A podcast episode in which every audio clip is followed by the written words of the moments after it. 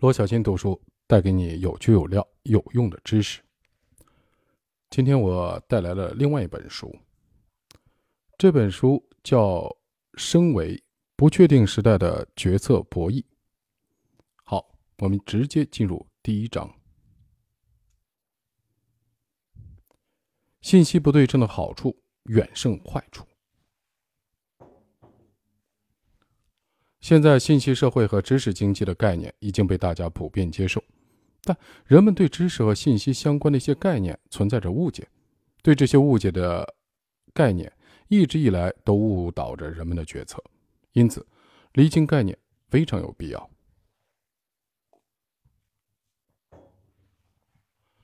首先，认知是主观的，存在于每个人的脑海里，它是个人对这个世界的主观的理解。在这里，我们先不谈。认知的对和错。其次，一个人所具备的各种能力，其实就是他拥有的知识的反应。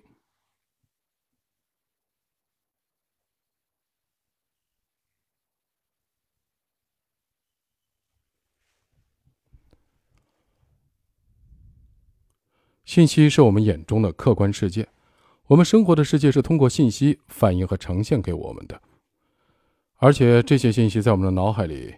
经过了主观的过滤和筛选，信息和知识散布在每个人的脑海里，它们的分布是不对称的。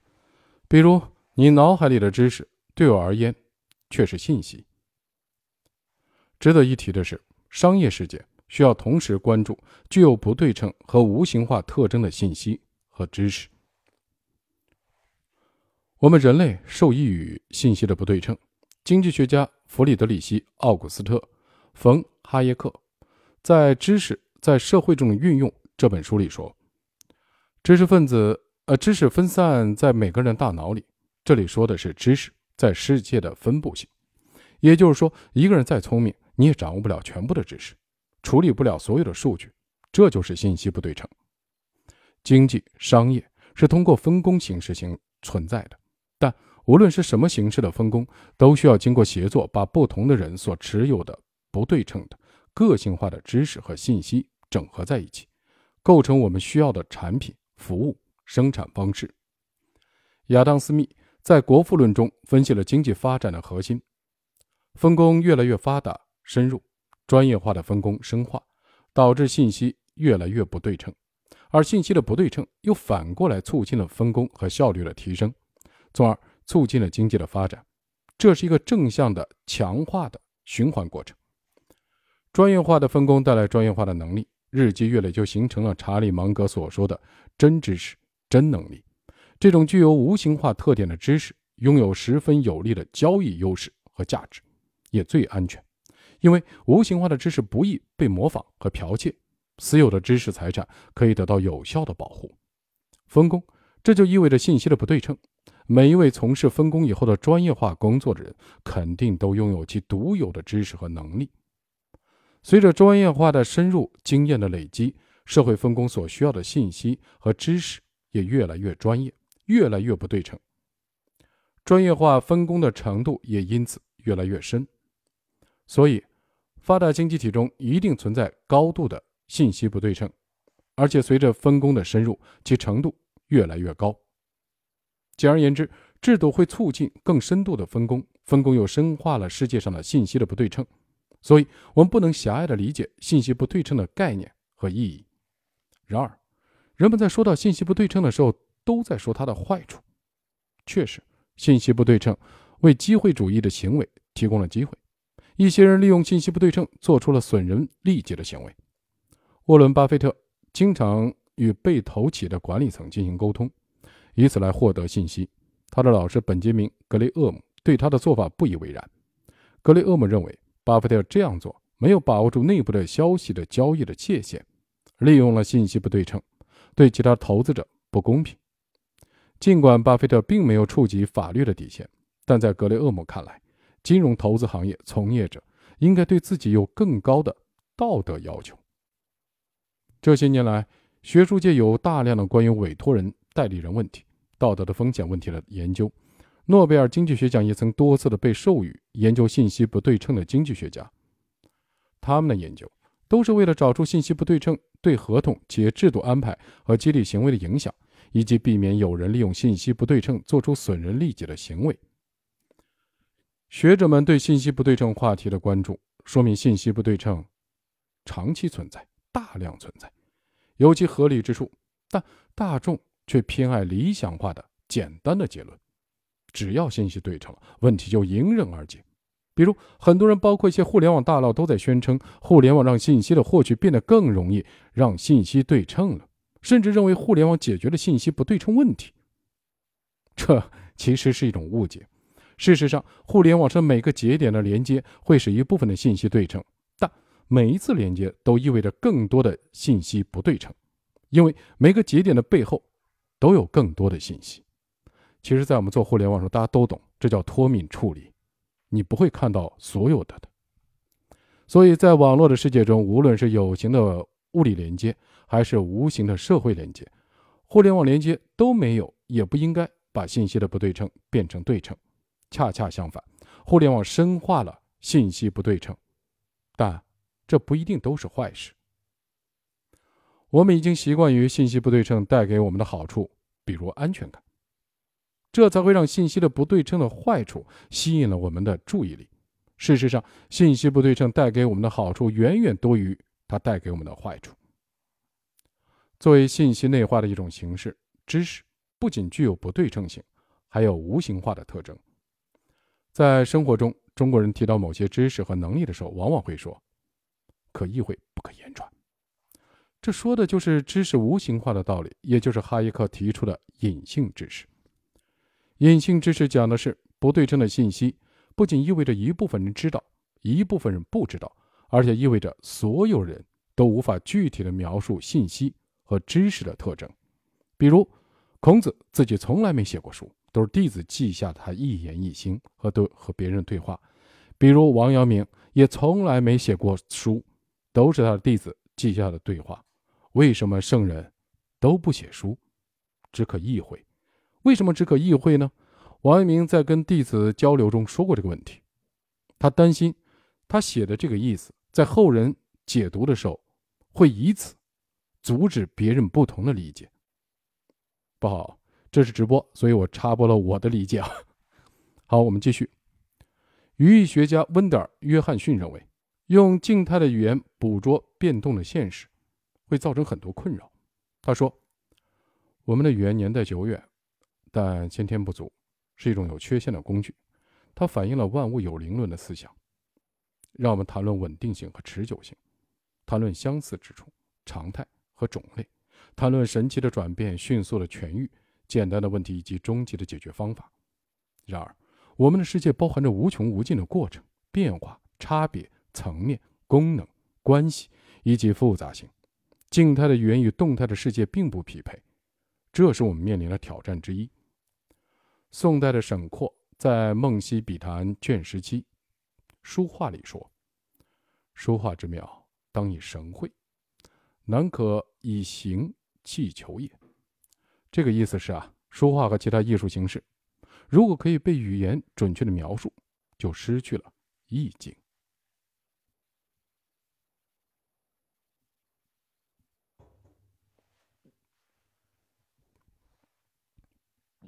这些年，我一直在练习书法，这源于我少年时就有的写一手好字的这种情节。初学书法，老师叫我写笔画竖的时候，收笔的时候要用一股阴力，阴阳的阴啊。几年下来，我的书法确实有些长进，也能体会、感悟到这股阴力是什么样的，但我无法向别人解释清楚什么叫阴力。这是一种无法用语言描述的东西，很多专长或绝活。都有这个特点。事实上，在大多数的情况下，你听到我说的和我想说的是两回事，因为我连我自己都不能做到百分之百的描述清楚自己对无形化的想法和灵感。如果换一个方式来表达，那么无形化的知识就是那些无法被编码的知识。知识的无形化对我们的启示有三点：一，说不清的需求才是真需求。嗯哼。重点来了，其实，比如说，我们经常在去拿投资的时候，创业者跟 VC 讲，说不要超过十页，甚至还有五分钟，甚至还有三句话，但很多人表达不清楚，无形的知识。史蒂夫·乔布斯曾说：“客户其实不知道自己想要什么，当你把产品交给他看，他才会知道哦，是不是这才是自己所想要的。”所以，多听客户的声音可以做出好产品，提供好服务，完全是误解，至少不够。客户更希望你能带给他连他自己都不知道的东西，这才是价值所在。乔布斯在设计苹果电脑的时候，并不只是听取客户的意见，他更相信自己的洞察、觉悟，所以他经常会冥想。从无形化的角度来看，即使客户知道自己想要的东西，他们在大多数的时候也是说不清楚的。知道自己想要的和说清楚自己想要的，这是两回事。客户的描述和他真正的需求，也经常是两回事。关于这个故事啊，有个段子，相信大家都听过。就记者就采访：假日，假如你有五万块钱，面对什么什么地方的地震，你愿不愿意捐？那个人说：“当然愿意。”然后记者看着他后面的自己的一辆车，然后你这辆摩托你愿不愿意捐？他说：“我当然不愿意。”记者问他为啥？因为我真有这辆车。这其实就是应该就是作者讲的意思啊！我再解释一下，这里是直播，我会讲我的理解。呃，大家要看原著去买书。在沟通中，提问者需要有非常专业的技巧，才不会问错问题。而一旦问错问题，就会得到错误的回答。很多时候，即使问对了问题，也不一定能得到正确的答案，因为绝大部分的客户都是依据自己已知来设想未知。对多数人来说，这个设想的过程存在认知的障碍，这是我们在沟通时特别要注意的地方。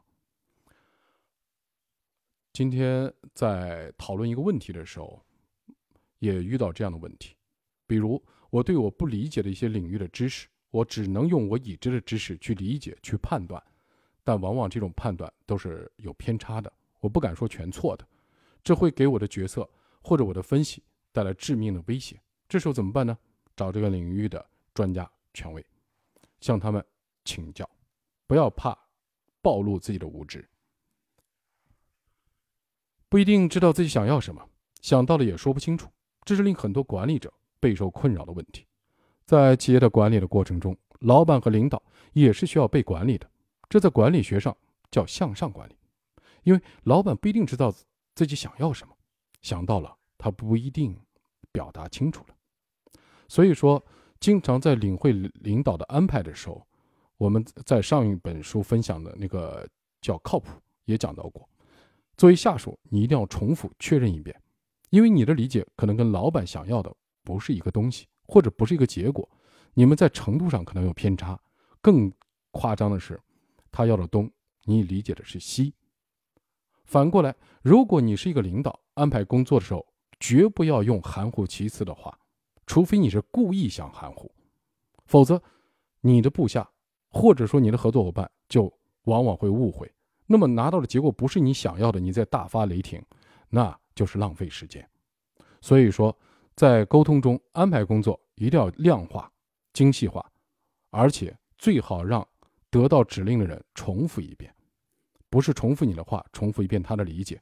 反过来，也要养成自己在向安排工作的甲方或者人再确认一遍他的需求是不是你理解的东西。我在工作中遇到这种问题非常多，真的经常很崩溃。最好的方法就是再次确认。因为真的，你说的和他理解的，和你的领导说的和你理解的，真的有偏差。二是讲不清楚的才有价值。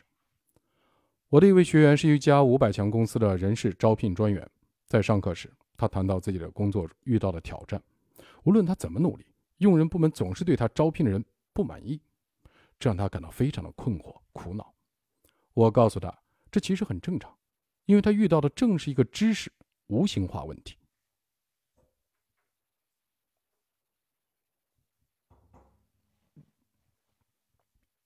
一般来说，用人部门在提出用人需求的时候，会提供一个岗位的描述。但是如果一个人的工作用两张纸可以描述清楚，那么这样的人对企业有什么价值？生活的经验告诉我们，只有技术含量很低的工作，才可以用文字大致描述清楚。一个人在企业里的价值，如果只靠几张纸就能被准确描述，那么这个人恐怕随着时随时都可能会被人替代，无论是被其他人还是被机器人。重要岗位的真正的用人需求，肯定是无法完全说清楚的。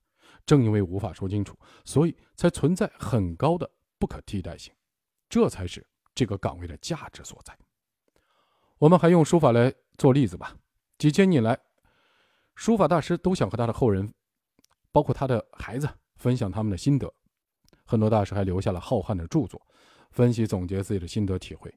如果这些心得体会可以用语言精准的描述，那么后人只需要读他们的书。就能写出同样水准和神韵的书法了。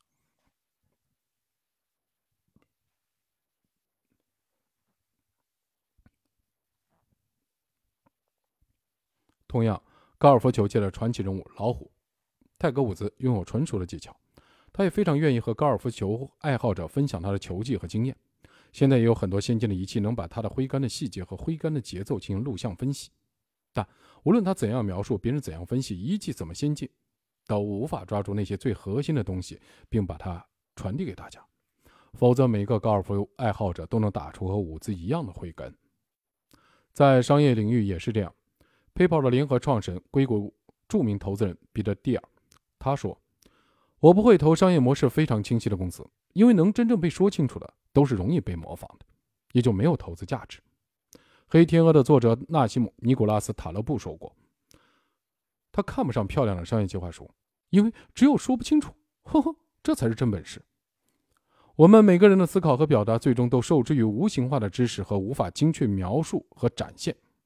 每个人独有的不对称信息和无形化知识，来源于其特殊的经历，不可能被别人完全复制，更不用说精神气质和底蕴。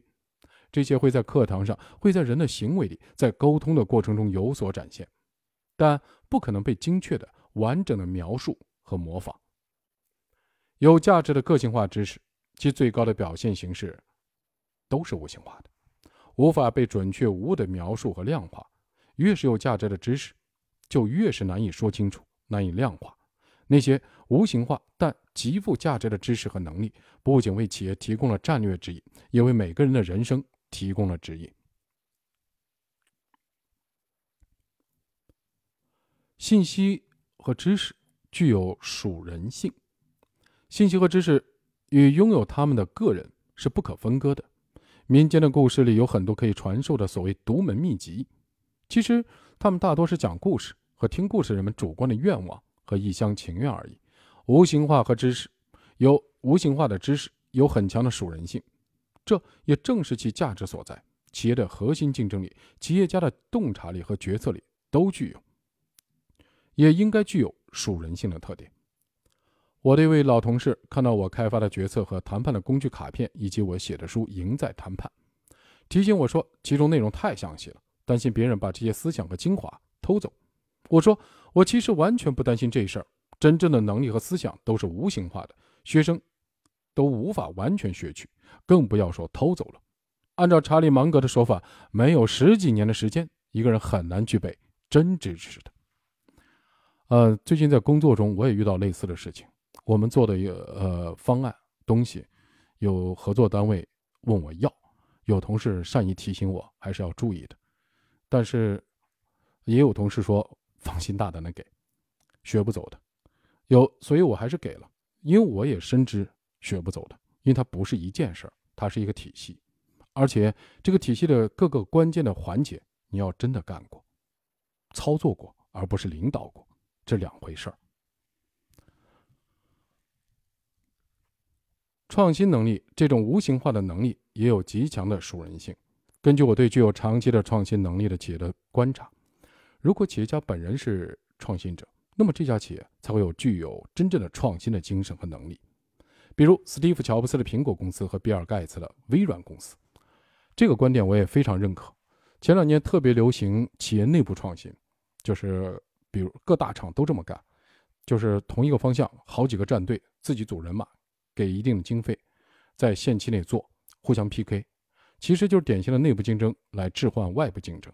这种做法好不好？好，但是确实也出了很多东西，但这些大厂能不能自我革命呢？几乎不可能。那些伟大的作品和产品都是外部的一些小企业出来的。原因是什么？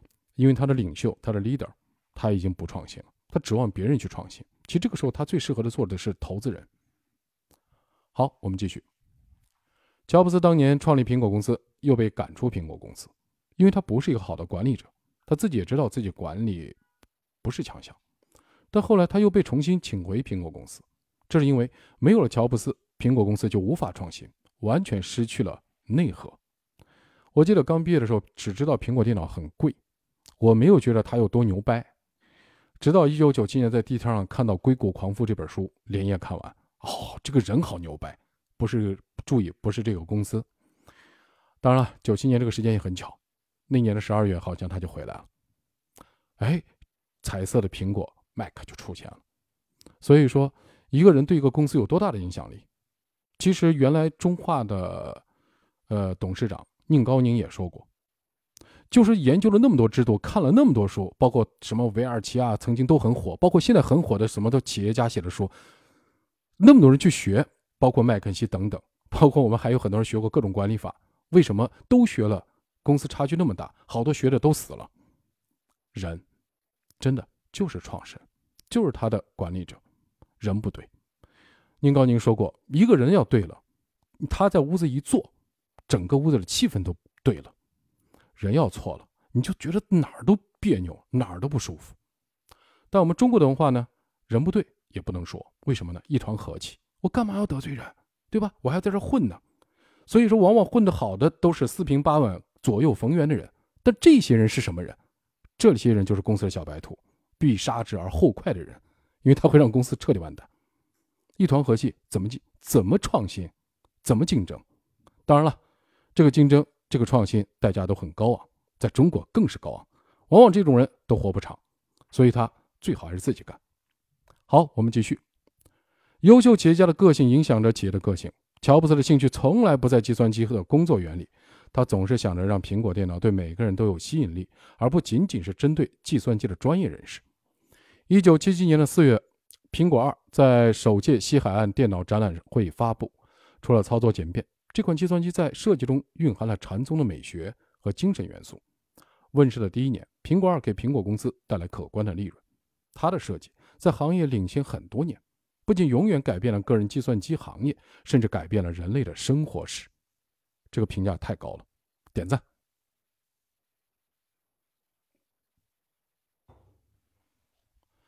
乔布斯用深刻的消费者的洞察。一体化的解决方案和精致美观的设计，向所有的竞争对手证明，要想赶超苹果，只有技术，嗯，不够。iPhone 问世的时候，其电容触摸屏很多技术并不是最新的，却是最适用的技术。它的最更吸引人之处在于它充分的满足了消费者的审美需求。硬件上，它简约优美，自成其美。它的质地、线条、色泽还有手感，有一种语言无法表达的神秘的魔力。让全世界无数人喜欢，甚至为他发狂。乔布斯将心注入，将他领悟的生命之美通过一款手机传达给世人。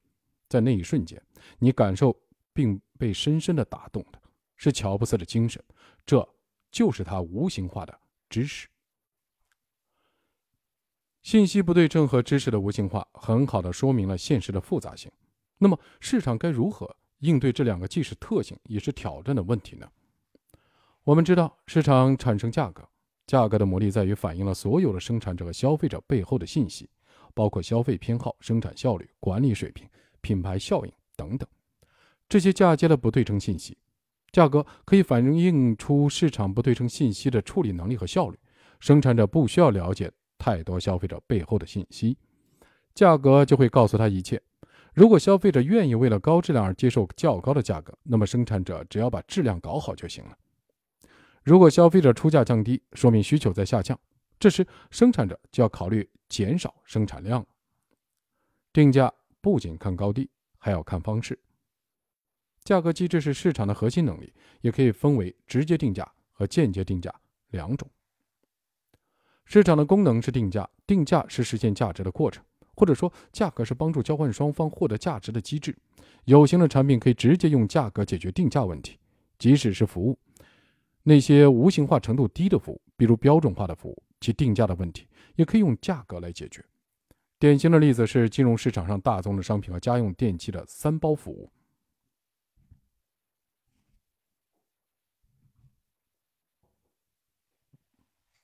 行为经济学发现，人在面对简单的信息和复杂信息的时候，更倾向于处理简单信息。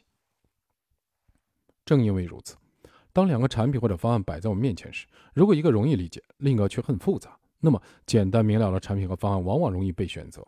这解释了为什么价格可以作为交易的信号，因为价格谁都听明白，不需要任何学问，被所有人理解。市场的信息的处理能力和人的信息处理能力这两股力量凝结。使价格成为交易的核心信息。我们不仅要交易不对称信息，还要交易无形化的知识。前面说过，市场用价格来解决信息不对称的问题，但对无形化程度较高的知识的定价，呵呵，就不那么直接了。如果你是一位很优秀的设计师，有品位、有个性，有很好的想法和创意，你该如何给他们定价呢？如何实现你的某个设计乃至你的设计能力的价值？到市场上去卖，有人会觉得这个设计的构想真不错，但门槛低，于是他没有买，却按照你的设计构想做出了自己的设计。或者有人愿意付钱，但是付多少才会令你满意呢？这说明对无形化程度高的产品和服务直接定价是一个难题。最好的办法就是使这个构想落地，生产出具体的产品来。比如做出一只器型或釉色超漂亮的杯子，或者一份口味独一无二的奶盖茶，这样在市场上定价就容易了。这就是商业模式和企业制度的价值。企业家有自己的洞见和创意，但如果想获得相应的价值回报，就必须到市场上实现这些洞见和创意的价值。因为无形化的知识不容易直接定价，最好的办法就是把它与有形化的产品融合在一起。让无形化的知识体现在有形化的产品上，有品位的设计师将个性和风格融入有形化产品，这个具有独特的品位的有形化的产品就能卖出不一样的价格。价格的高出部分就是市场对无形化知识的定价，这是无形化知识通过有形化产品的间接定价。所以，去掉所有的生产和市场营销成本以后，剩下的利润就是反映企业家精神、商业模式核心竞争力的地方。这就是。间接定价机制，间接的定价机制反映了市场的资源组织能力及知识的组织能力。市场除了通过价格促成直接交易，也通过价格安排资源和组织及商业模式和企业。市场会自发形成秩序，这说明价格机制和信息知识之间的关系。天才的企业家，比如乔布斯和盖茨，如果想在市场上实现自己的价值，为他人打工。肯定满足不了他们的野心，但也无法让市场直接出价购买他们的才华。这个时候，间接定价的企业制度就凸显了它的优势。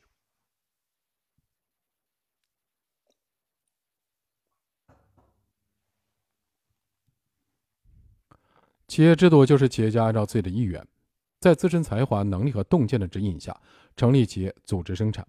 企业支付了生产资料、管理和税负等所有成本之后的剩余，及。利润归企业家所有，利润就是对企业家精神、才华、能力和洞见的定价，是一种通过企业制度来实现间接定价的方式。企业制度这种间接定价的方式，反过来又能激励企业家精神和创新进一步的成长。商业模式就是为了实现企业家精神的价值。我们可以看到，企业商业模式核心竞争力都是围绕着企业家精神。这种同时具有着不对称性和无形化特点的知识展开的这些交易活动和价值实现，都是通过市场组织的企业运营活动来完成的。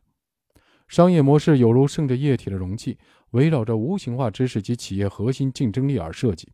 企业的核心竞争力不仅是无形的，还必须具有独特性，是该企业独有的，这样才能使企业在一定的时间和空间内具有独特的竞争优势，乃至形成垄断的地位。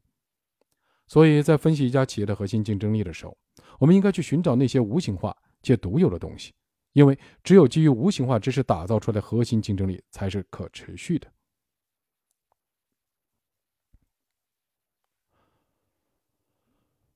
我们用一张图展现了企业家精神的形式，从企业制度、商业模式、核心竞争力到战略和创新，都是基于企业家精神等无形化知识型资产打造出来的。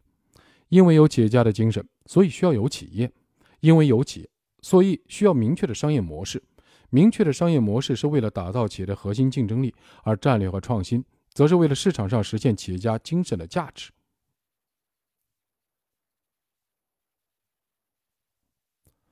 好，这次直播到此为止，下次再见。嗓子感觉都哑了，再见。